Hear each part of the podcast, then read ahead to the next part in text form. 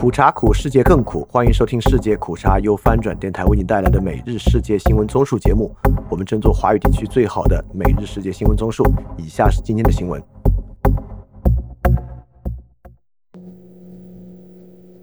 首先是中国新闻。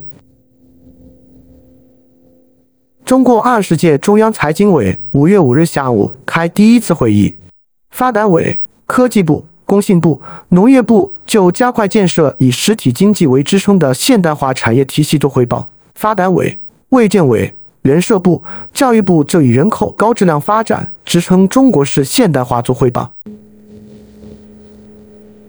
就前的题目，会议要求把握 AI 等新科技革命浪潮，适应人与自然和谐共生要求，建设完整、先进、安全的产业体系，要循序渐进，不能贪大求洋。三次产业要融合发展，避免割裂对立；传统产业转型升级，不能当成低端产业简单推出。翻评，AI 等新科技浪潮的目标是适应人与自然和谐共生。不明白这个逻辑是什么？不过后续的说法，在遏制冒进和大干快上的想法，都是纠偏的，恐怕是切实感受到前几年的大跃进式风格带来的问题。更重视藏粮余迹、突破耕地等自然条件对农业生产的限制，大力建设世界一流企业，倍加珍惜爱护优秀企业家，大力培养大国工匠。翻评这一点意味很不明确，爱护优秀企业家不知道有什么实际措施。前两年大批互联网企业家几乎全部退居二线。所以这一点依然是为了纠偏，但不知道实际的用途。就后个题目，会议要求全面认识、正确看待目前人口少子化、老龄化、区域增减分化的趋势特征，要努力保持适度生育水平和人口规模，稳定劳动参与率，优化区域经济布局和国土空间体系。翻评这一点依然没有冒进措施。例如生育率恢复之类的，用词为保持适度。这次的财经委会议有大幅度的纠偏动作，似乎是为前几年的冒进做法寻求补偿和纠正。对于加速党肯定是坏消息，他们的担忧也不是完全没有道理。一个在镇压、维稳、歼灭公民社会和对外扩张上没有改进和反思的体制，通过经济纠偏获得更好经济和财政能力，当然也不是一件好事。所以，作为一个中国人，是希望中国经济回稳、高速发展，还是希望中国经济自由落体？这本身是一个非常复杂的问题。下一条新闻：香港警方发表声明称，国安处周五上午持法庭手令，采取搜查行动，在元朗区检取一件与一宗煽动他人颠覆国家政权罪案件有关的证物。国殇之柱创作者、丹麦雕塑家高志活称：“这太离谱了。”下一条新闻，针对华裔的加拿大国会议员庄文浩的家人受到中国威胁一案，加拿大政府周四召见了中国驻加拿大大使丛培武，并考虑驱逐一名中国外交官。这名官员曾试图追踪庄文浩在香港的家人。路透社报道，加拿大外交部长周四表示，他正在考虑驱逐这名中国外交官。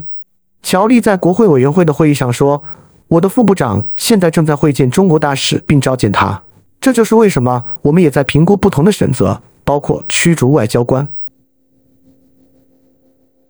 下一条新闻：五月五日的国务院常务会议通过关于加快发展先进制造业集群的意见，加快建设充电基础设施，更好支持新能源汽车下乡和乡村振兴的实施意见，适度超前建设充电基础设施，创新建设、运营、维护模式，鼓励高职院校面向农村。培养新能源汽车维保技术人员。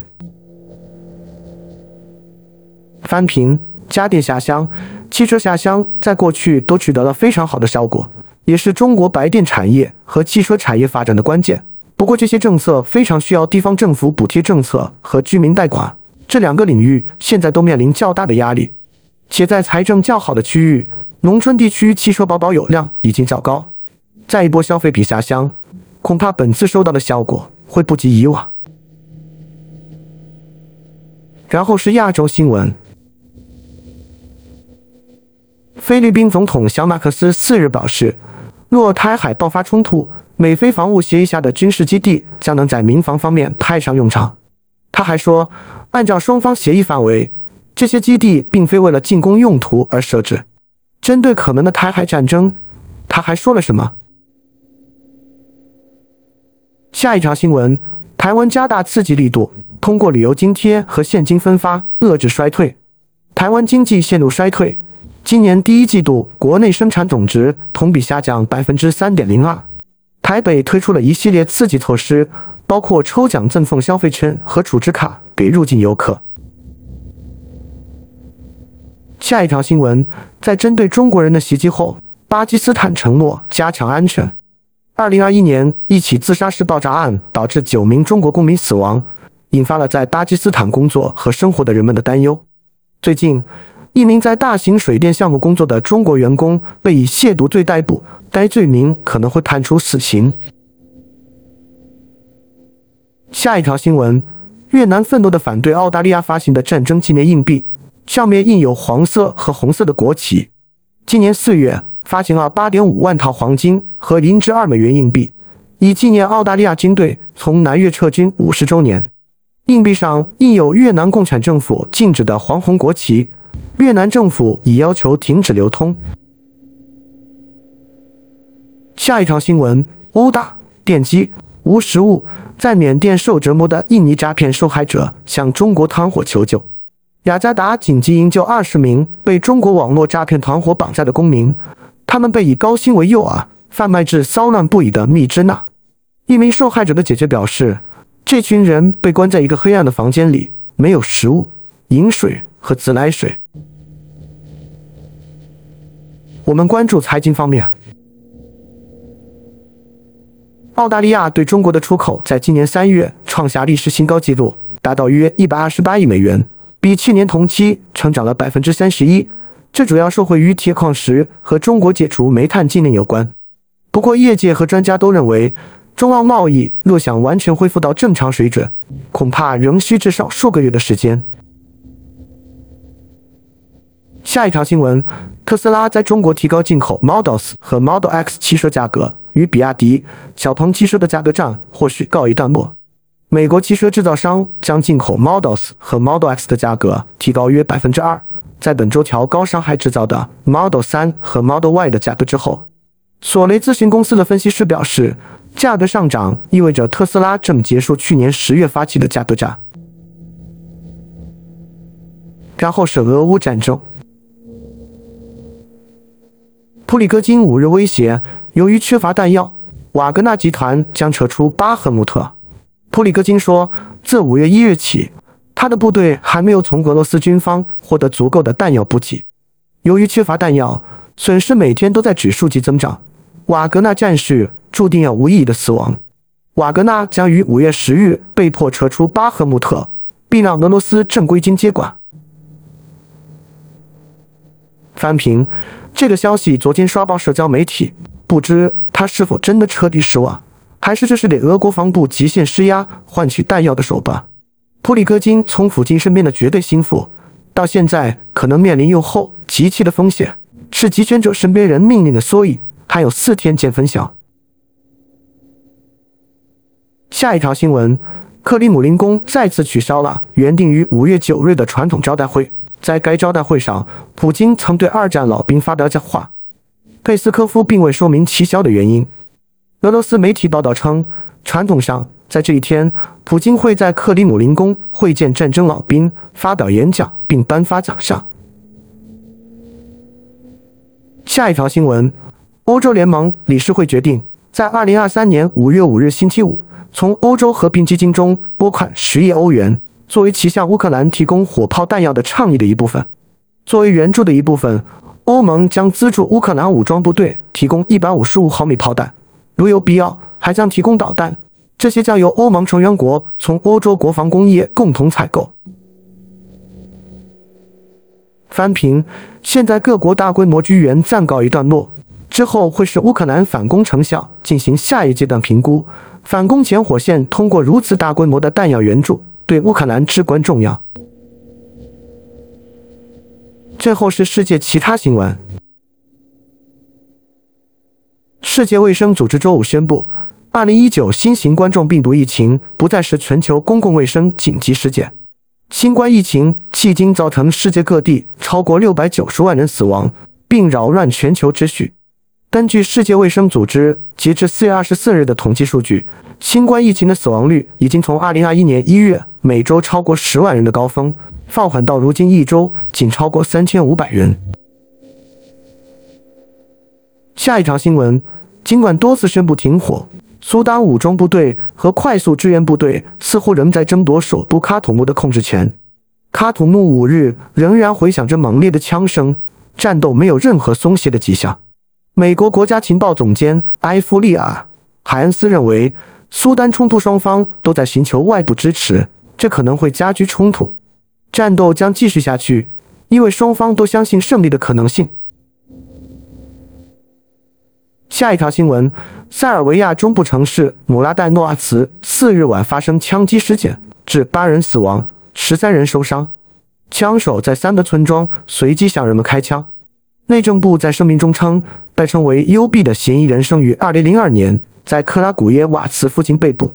总统武契奇表示，枪手当时身着一件带有新纳粹标志的 T 恤。武基奇建议暂停发放枪支许可证，并雇佣警察来改善学校治安。这是塞尔维亚一周来发生的第二起枪击事件。尽管塞尔维亚枪支拥有率很高，但大规模枪击事件却罕见。武基奇在上周五发誓要启动一项大规模的裁军计划，以在不到四十八小时的两起大规模枪击案后，将数十万支枪支从国内清除。连续发生的枪击案让塞尔维亚人感到恐慌。武契奇表示，政府将在一场几乎完全解除塞尔维亚武装的打压行动中查获登记和非法枪支。翻评：塞尔维亚的枪支拥有率为全球第六，每百人拥有三十九点一支枪支，是总人口过五百万人国家中的第三名，前两名是美国和也门。下一条新闻。英国首相苏纳克的保守党在五月五日的地方选举中面临一系列严峻挑战。选民在政治丑闻、通胀飙升和经济停滞增长的一年后惩罚他们的政党。尽管执政党在中期选举中经常陷入困境，但英格兰的议会选举将是在明年预计举行的大选之前，选民情绪的最大也可能是最后的测试。在地方政府机构八千的议会席位中，只有大约四分之一的席位进行了计票。初步结果显示，保守党竟损失二百一十八个席位，而主要反对党工党增加了一百一十八个席位，自由民主党增加了五十七个席位。翻评，这会成为明年英国议会选举的风向标。下一条新闻：土耳其总统埃尔多安在下周选举前指责其政治对手凯马尔·基里奇达罗歧视 LGBT。埃尔多安政府认为，LGBT 思想是一种美国和欧洲的宗教，与土耳其道德观相悖。埃尔多安在周四吉雷松市的一场集会上说：“我们知道凯马尔先生是 LGBT。”他接着列举了基里奇达罗奇六党国家联盟集团中的政治派别：CHP 是 LGBT，IYI 党是 LGBT，HDP 是 LGBT。翻评。散发着恶臭的攻击反对者的方式，在这个方面，保守国家都是一样的，包括我们。LGBT 在这些地方等同于被德者。好，以上就是今天所有的新闻节目了，非常感谢你的收听，也欢迎在 p a 创赞助范展电台赞助链接在 Show Note 中可以看到。那么苦茶苦，世界更苦，明天我们不见不散。